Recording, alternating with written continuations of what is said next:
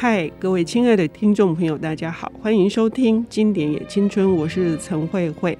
呃，在我们的节目当中，陆续介绍了非常多的日本的经典文学，但是却有一位呢，我们是忽略了，他可是太宰治的恩师，他叫做井伏尊二。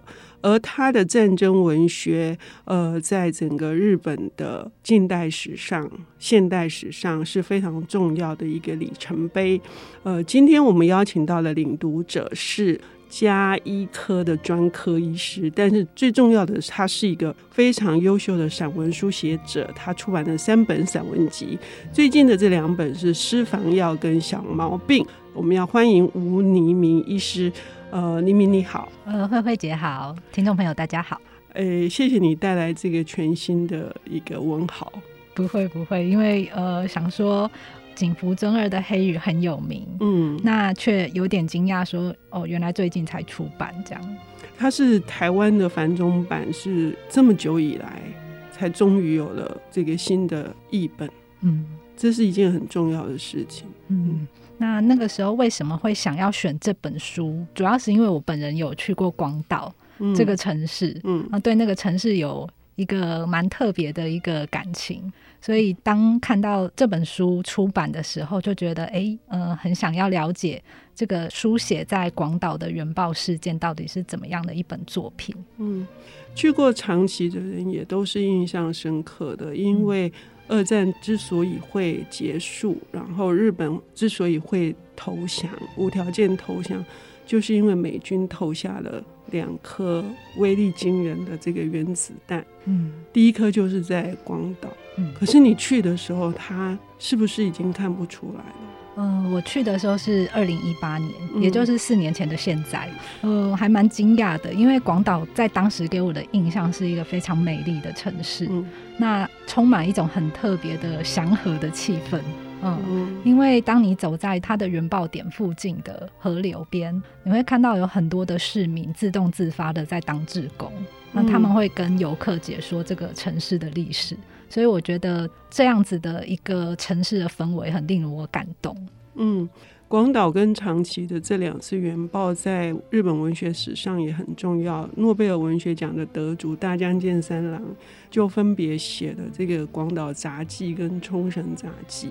那黎明对于这个是完全不一样的，这是一个小说的创作，可是它又非常的写实，就是黑语呢。嗯它究竟是一个怎样的一个结构？那为什么它会让人觉得，嗯，这本书这么重要？嗯，《黑语》这本作品，它其实是在一九六五年的时候才出版的，嗯、那是已经在原爆事件后二十年的事情。嗯，那井福尊二他在新潮杂志连载的时候，本来一开始这本书叫《外甥女的婚事》，嗯嗯、呃，后来就改名成《黑雨》。它其实没有太多的。情节上面的一个铺陈，其实它的情节蛮简单的，嗯，就是在叙述说，呃，有一个人叫做贤间重松，他要把自己的外甥女嫁出去，嗯，这件事。那由于当时外甥女跟他可能都经历了这个原爆的事件，所以来讲亲的人都会希望他可以提出证据，说外甥女没有遭受呃原爆的一些影响。好，那他就想要把外甥女的日记抄写下来。后来又加上了自己的原爆日记，以及很多呃其他的证人的第一手的叙述，嗯，就构成了这一本小说。嗯，我们这样整体读起来其实是很不忍的哈，嗯，尤其是这几年来，不管是疫病或者是战争的阴影，一直都威胁着我们。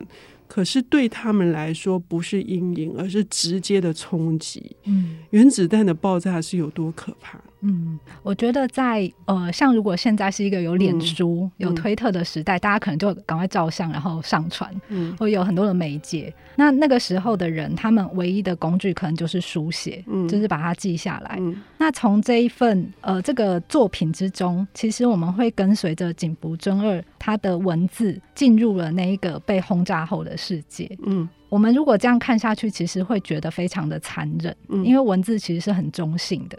他就呃书写这个主角闲间重松一家人在被爆之后的逃难过程。那在路上看到了许多各式各样的人，他们的伤口以及这些尸体怎么堆叠，嗯，嗯的景象，还有这个城市可能已经满目疮痍了。嗯，有些东西就是直截了当的，就是他们要去一个司令部，可是司令部就没了，嗯、或者是他们要回家，就是不是我家没有，是整个区都没有了。对，而且弥漫着很可怕的臭味。嗯，那个臭味是粘在身上，是完全的。还有，呃，我们回到就是这个黑雨。黑鱼的这个这个书名是怎么来的？这个黑雨的书名，它其实是在讲原子弹爆炸之后，嗯、大概过了二十分钟左右，广岛市区就降下一场暴雨。嗯，那那一场暴雨它是黑色的，嗯、它淋在东西上面的斑点是抹不掉的。嗯、那事后就是呃有人去分析黑雨的成分，嗯、它里面其实是混合着碳啊、细、铁，还有一些核弹成分的铀矿。那在当时，在小说中，嗯、我们感受到的是跟这些主角一样的无知跟困惑。他们觉得很害怕，到底这是什么东西？为什么都洗不掉？嗯，然后这件事到底是什么？嗯、呃，敌方是投下一个新型的炸弹吗？嗯、呃，因为他们并没有看过。嗯，嗯但是这个亮光非常亮，嗯、然后范围又很大。嗯，而且大家看到一个像怪物一样的菌状云。嗯，所以他们就不断的在猜测，这到底是一个什么样的事件？嗯。以至于这个女主角她的外甥女是虚子，其实也等于是她的养女。嗯，这个闲间从松觉得非常非常的抱歉，是因为是他把她找到广岛来的。嗯，她想说要保护她，免免得她到一些军工厂去做苦工，所以到这个他们的工厂、纺织厂吧去做这个办事员，可、嗯、没想到就遭遇到这种。地狱般的情景，嗯，就是真的是地狱。我觉得这个李明说的说，嗯、呃，我们会觉得很残忍的原因是，他们真的是在一个充满恐惧的状态之下，他们还回到原地，哎，回到爆炸的原地。对，嗯，因为在当时原子弹被投下之前，没有人知道说辐射的物质这么的可怕，嗯，所以他们又回到了广岛市区这个呃充满了辐射物质的地方，所以很多人就因为这样，后来就因为原爆症而死。嗯，那我觉得这本书你乍看之下好像说，哎、欸，它一直都是一些目击的眼光，嗯、但是仔细的去分析，你又会发现它其实是有各种视角。嗯，譬如说，像外甥女在原爆当时，她其实是离事发地点有十公里，嗯，所以他们看到的是亮光，嗯，对。然后弦间重松在当时是在横川车站，嗯，所以当时他离原爆点是两公里左右，嗯嗯，嗯。那直接最近的是后来出现的一个叫做军医岩竹博，他几乎是在菌状云的下方，嗯，所以他的手记写到了是说。哦，那个天空突然就暗下来了。嗯嗯，他就觉得，哎、欸，怎么好像都是乌云罩顶？因为他正在云的下方。嗯，对。那我的情绪也差不多到军医那一段的时候，就是到最高点。OK OK。对。他最后之所以会有军医这样子的手记的安排，也是贤监对于他这个外甥女想要鼓舞他，因为他就是在直接的冲击底下。他还能够侥幸的活过来。嗯，如果就他的描写是，他几乎是整片背是个溃烂的，然后他的手指是全部粘在一起的。嗯，那到底他是怎么样活过来的？而且是什么样的情况之下才能活过来？那个生存的几率、幸存的几率这么低的情况之下，嗯，那么这本书要跟我们表露一些什么样的讯息呢？我们要休息一下，等一下回来。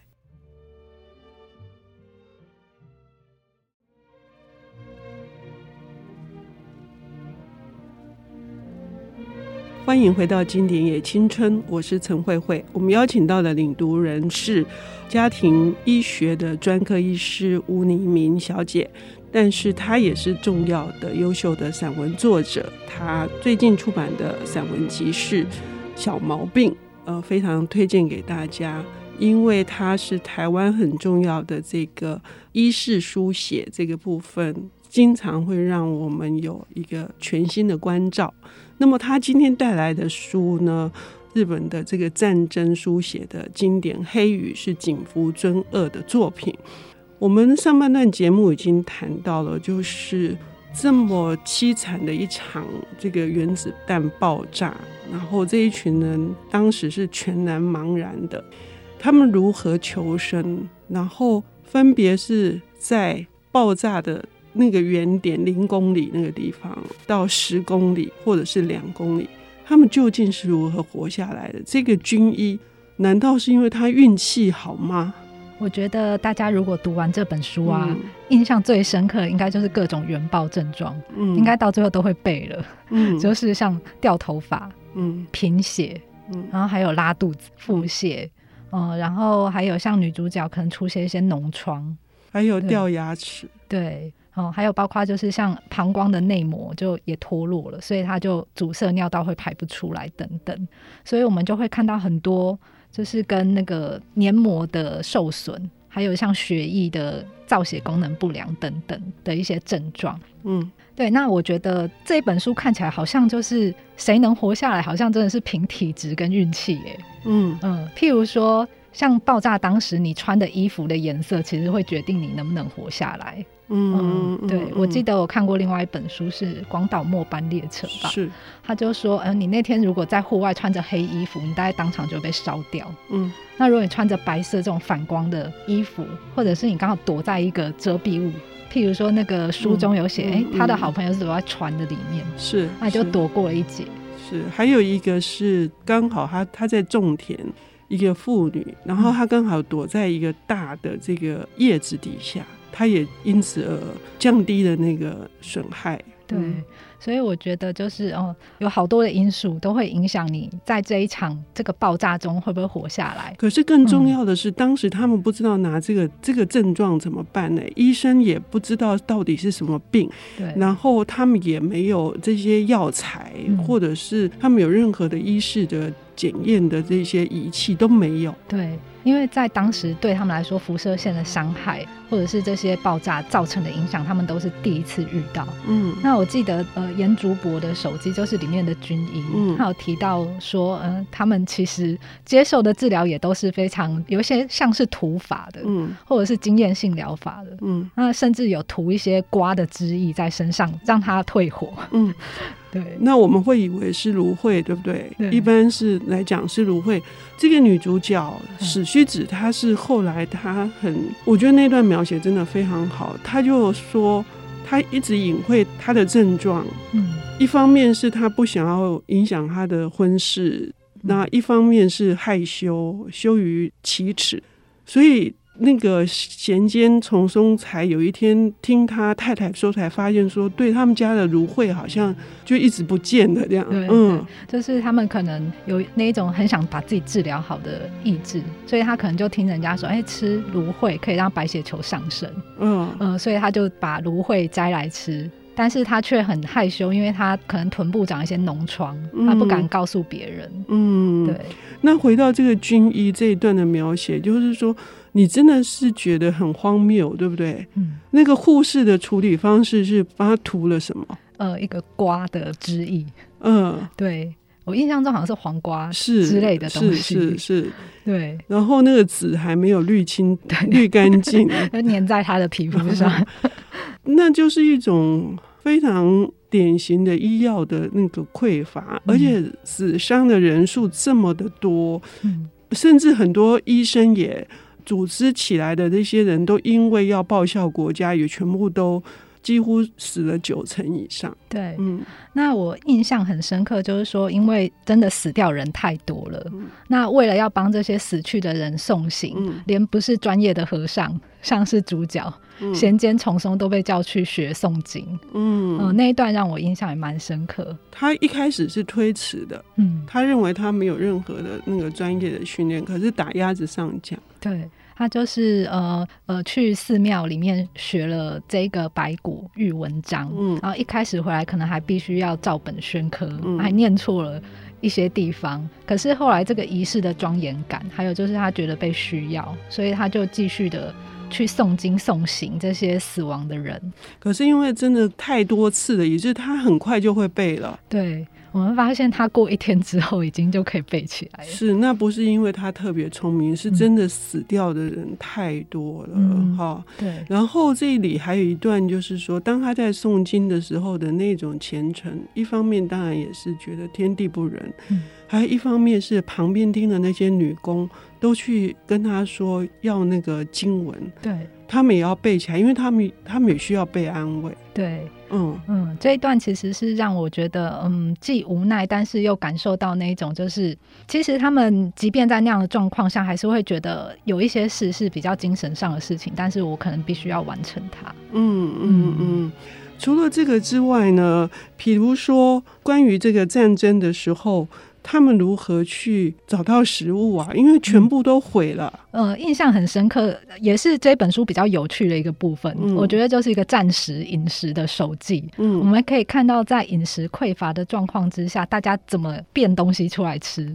那很有趣的是说，哎、欸，他们抽烟是把字典的纸撕下来卷烟草。嗯，然后后来就说我们在战争期间抽完了一本字典。嗯 嗯，这一句话让我觉得其实还蛮有趣的。嗯嗯嗯，除了这个之外，就是嗯，好像能够拿来的地方就只能沾酱油，然后连其实盐也都没有，都要什么都要省着用，哎，非常非常的困难。嗯，然后呃，还有就是请那个住乡下同情的人帮你采野草，嗯，是。带来就是可以当做食物，或者是说，我觉得有一个蛮诗意的，他说茶就是用盐渍樱花嗯来代替这样子。哦。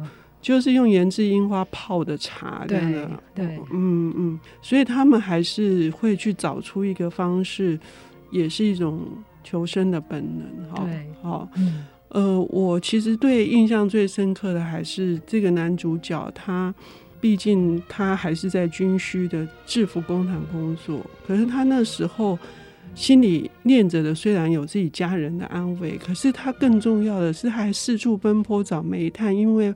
怕煤炭没了，他交不出要给军方的固定的这个生产量。嗯、我觉得这日本人是怎样啊？这样尽忠职守吗？嗯，嗯，我觉得就是仿佛在这个很混乱的时空之中，你必须要找一件一个规律的事情，或者是一个寄托，嗯、或者是一个你平常就要完成的事情，嗯、好像也这样可以让你回到秩序的一部分。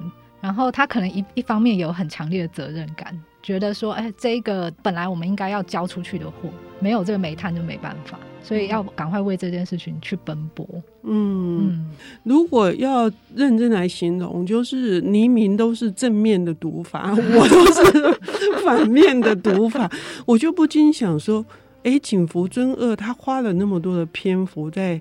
描写这个煤炭的搜寻，而且锲而不舍，嗯、我甚至就会觉得说，那日本人是不是真的被制约了？嗯、啊，不过里面有一个我觉得很有趣的一个反叛的想法，嗯，那就是有一个太太对人家抱怨说，因为这个配给米减为三个，竟然连教科书宫泽贤治的诗也被改了，嗯，他觉得非常的不高兴，嗯，他觉得这样以后我们还要相信什么？嗯，对，所以这本书会被当成反战，是因为你在阅读的过程当中，还是不只是这种战争的可怕，然后呃，受害者他们本来是发动战争的人，嗯、然后他们成为受害者又这么的凄惨，嗯，那这件事情到底是我们应该怎么思考它？嗯我觉得这本书提出了非常多可以思考的。我们最后还有一点点时间，就是明明可以跟我们谈一下，就是小说结束的那个地方，我也觉得很动人。嗯，就是最后是育婴放手。嗯嗯，其实这是一个很著名的事件。嗯，可是呃，小说家安排主角没有去听育婴放手，嗯、而是去看了满苗在河里游。嗯，我觉得这个地方有点反高潮。嗯，可是仿佛也就是要在这样子的情节之下，有点开放式的，嗯，让大家觉得说，哎、欸，其实还是会有一点美好的事情。因为他最后就说，哎、欸，如果那个彩虹不是白色的，而是彩色的，那外甥女的病就会好。嗯，那到底这本书的层次有多丰富？然后它让我们思考的这个层面又有多深远？欢迎各位听众朋友来看一看这本《黑雨》。谢谢黎明，嗯，谢谢慧慧姐，谢谢。